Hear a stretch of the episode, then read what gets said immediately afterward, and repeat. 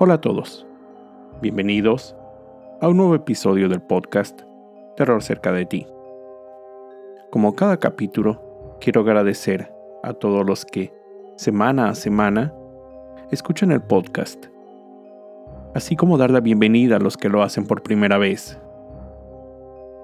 No olviden seguirme en Spotify y calificar y dejar un comentario en iTunes. Esto ayuda a que el podcast llegue a más personas.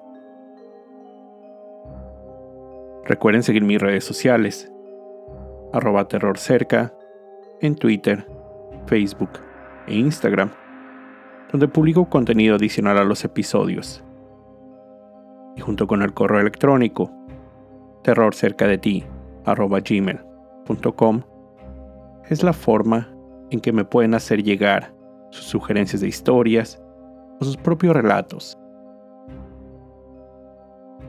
Syracuse es una ciudad ubicada al norte del estado de Nueva York, cerca de la frontera con Canadá. En esta localidad, la quinta más poblada del estado, se encuentra el lugar sobre el cual les contaré en esta ocasión.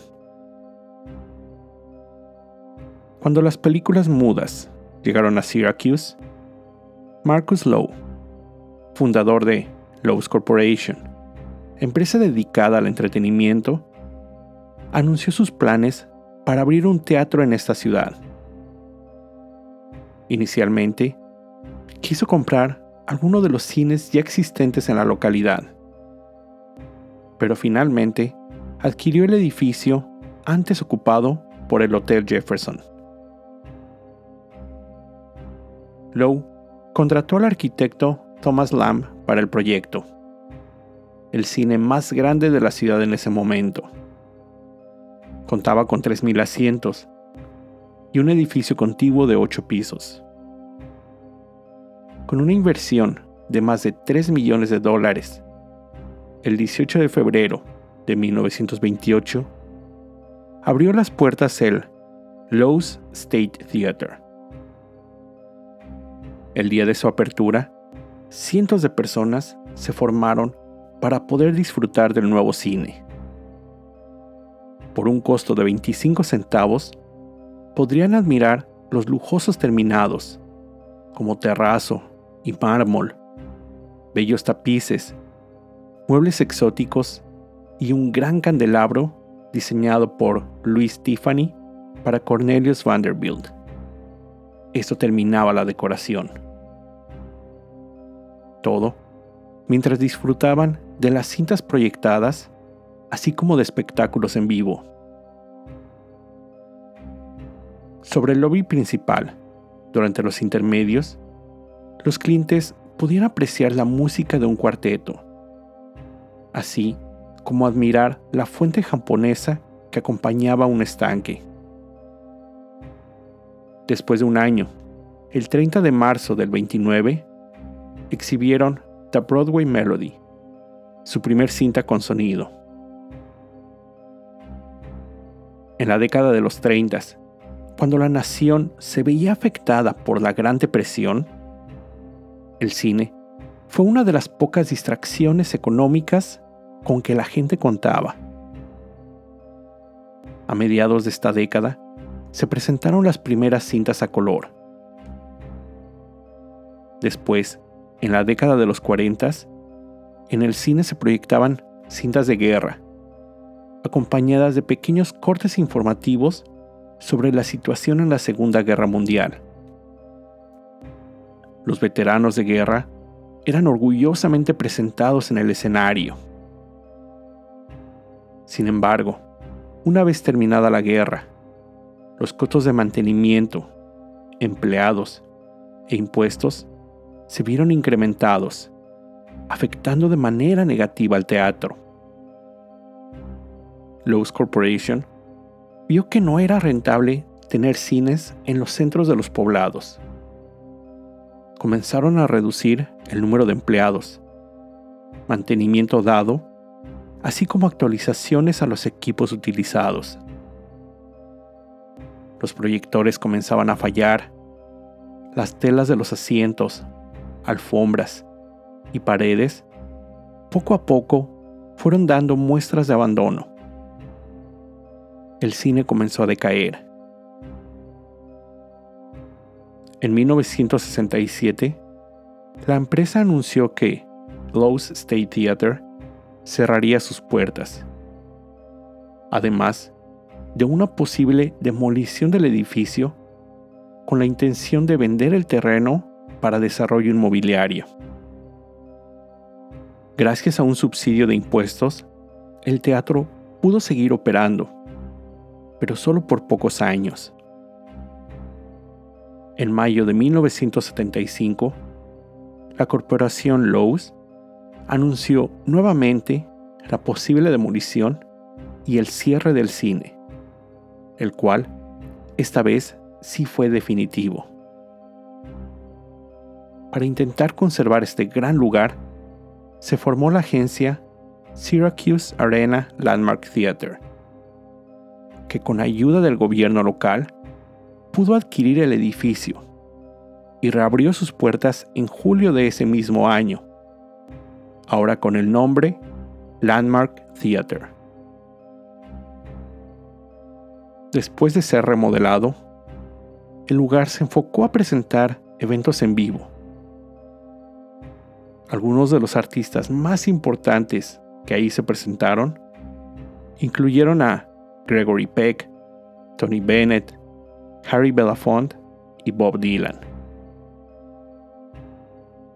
Entre octubre del 2010 y noviembre del 2011, el teatro recibió una nueva gran remodelación y ampliación atrayendo algunos de los actos más importantes del país, como Jerry Seinfeld, Celtic Woman, así como varios espectáculos de Broadway en giras. Pero, como saben, siempre que les cuento de estos lugares aquí, hay leyendas que van más allá de la historia de este increíble lugar. Paul DeRose un empleado de la compañía de teléfonos se encontraba realizando una reparación y cuenta lo siguiente. Él dice que estaba caminando por uno de los húmedos y oscuros túneles debajo del teatro, cuando, de repente, sin una razón lógica aparente, el lugar comenzó a oler a flores. Era como si hubiera entrado a una florería, recuerda él. Salió de ese lugar confundido, no creyendo lo que sus sentidos le habían mostrado. Regresó sobre sus pasos, queriendo comprobar si lo que había experimentado era real o no. Pero al llegar a la puerta que llevaba al túnel, la cual él mismo había dejado abierta, ahora se encontraba cerrada con llave. De Rose afirma que él no es una de las personas que creen esas experiencias. Sin embargo, fue algo que, él dijo, cito, hizo que los vellos de mi nuca se erizaran.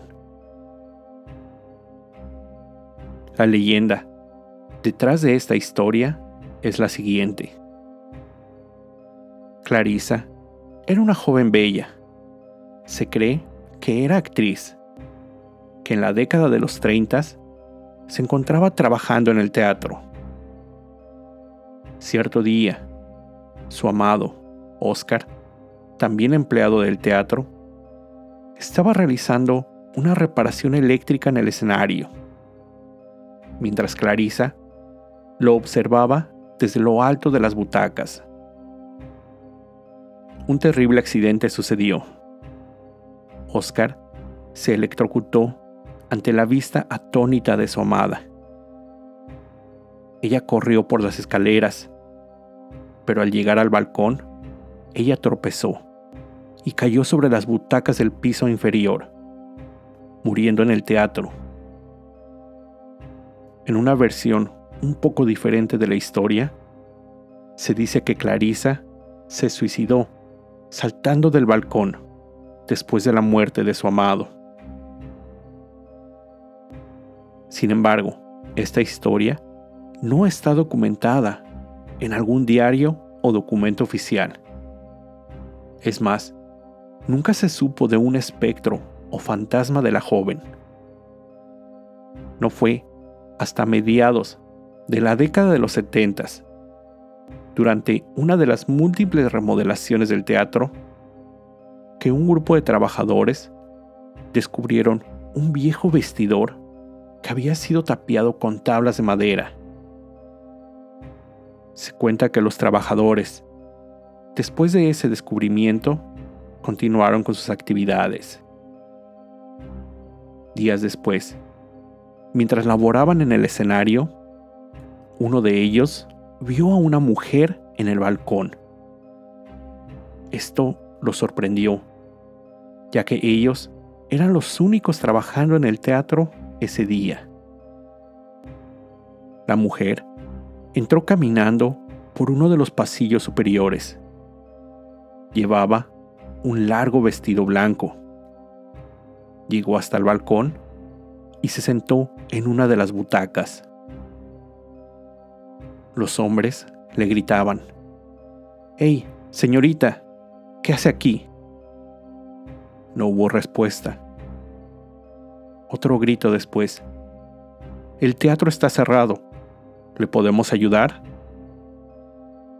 La mujer, sin responder, simplemente se levantó.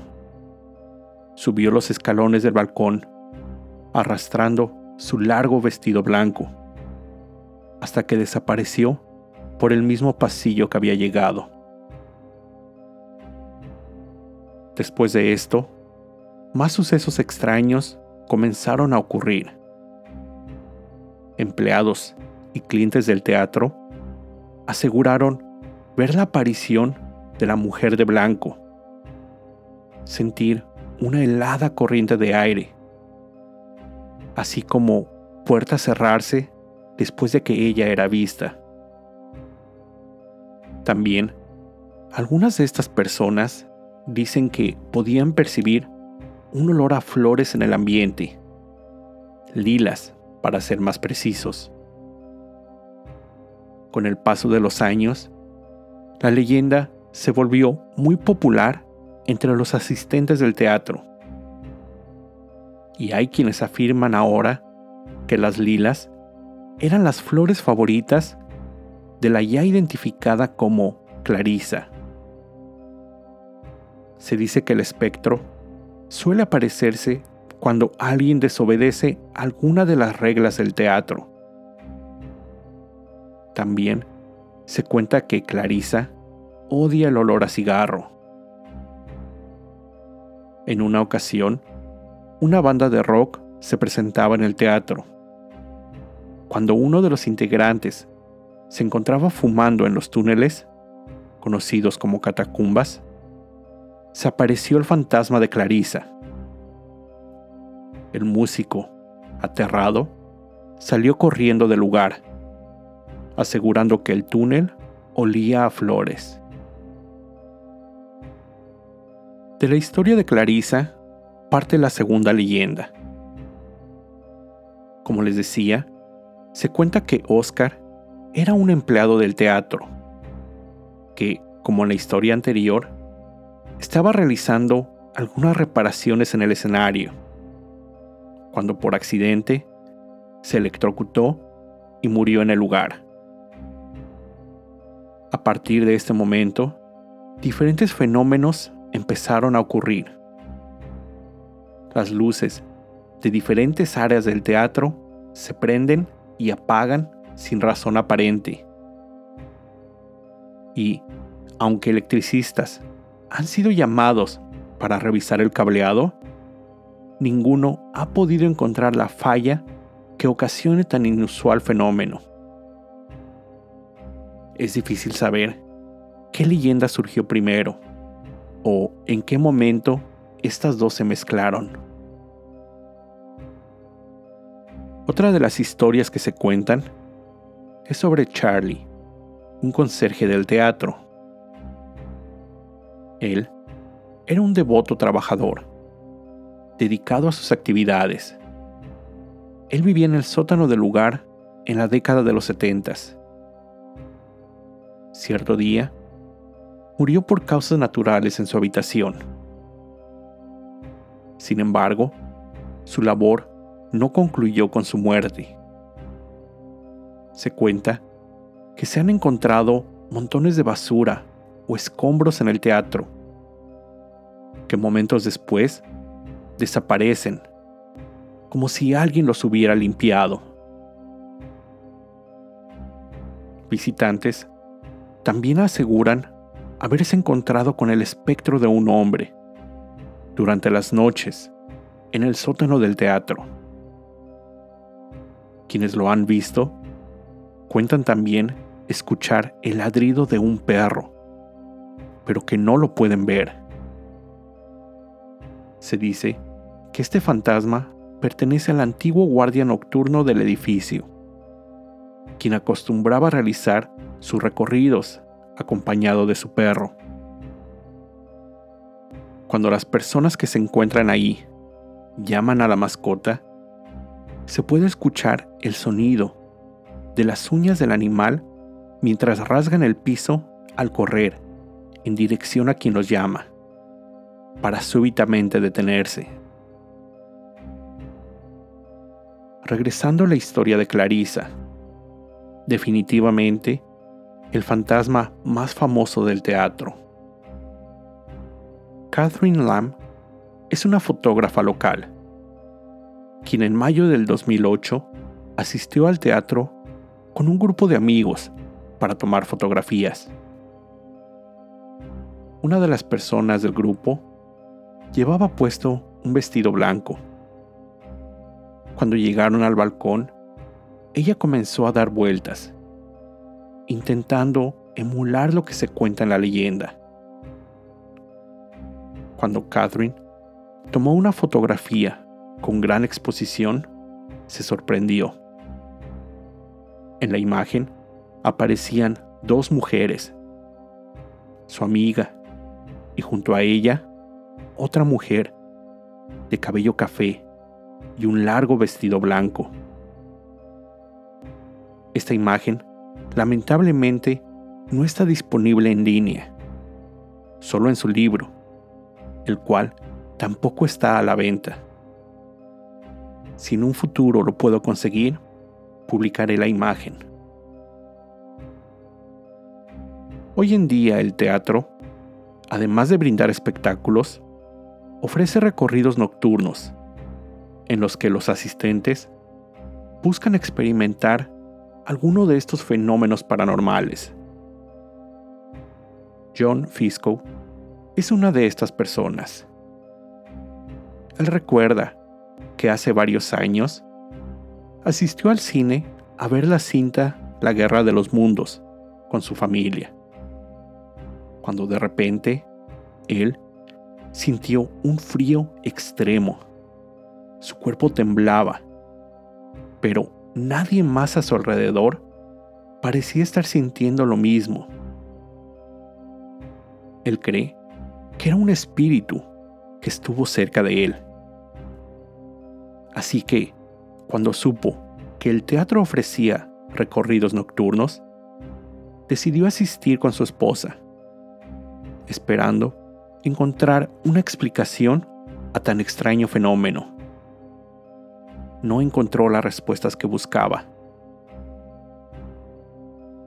Bill Knowlton, miembro de la Junta del Teatro desde los 70 dice que muchas personas le han dicho a él haberse encontrado con el fantasma de Clarissa, pero él dice nunca haberlo visto. Él siente que tener un fantasma en el teatro es de buena suerte, ya que atrae a muchos curiosos solo con la idea de ver un espectro. Landmark Theater constantemente se encuentra con el riesgo de cerrar. La competencia de los multicinemas y de lugares más modernos y con mucha mayor capacidad para eventos hacen que este teatro tenga cada vez menos asistencias. Si todas estas leyendas que se cuentan de los fantasmas sirven para traer un poco más de ingreso que ayude a solventar los gastos del lugar, nada mejor que así sea. Con esto llego al final de este episodio. Como siempre, te recuerdo estar alerta de todo lo que pasa a tu alrededor, ya que el terror está donde menos te lo esperas. El terror está cerca de ti. Cuando el miedo se convierte en terror, hay una historia que contar.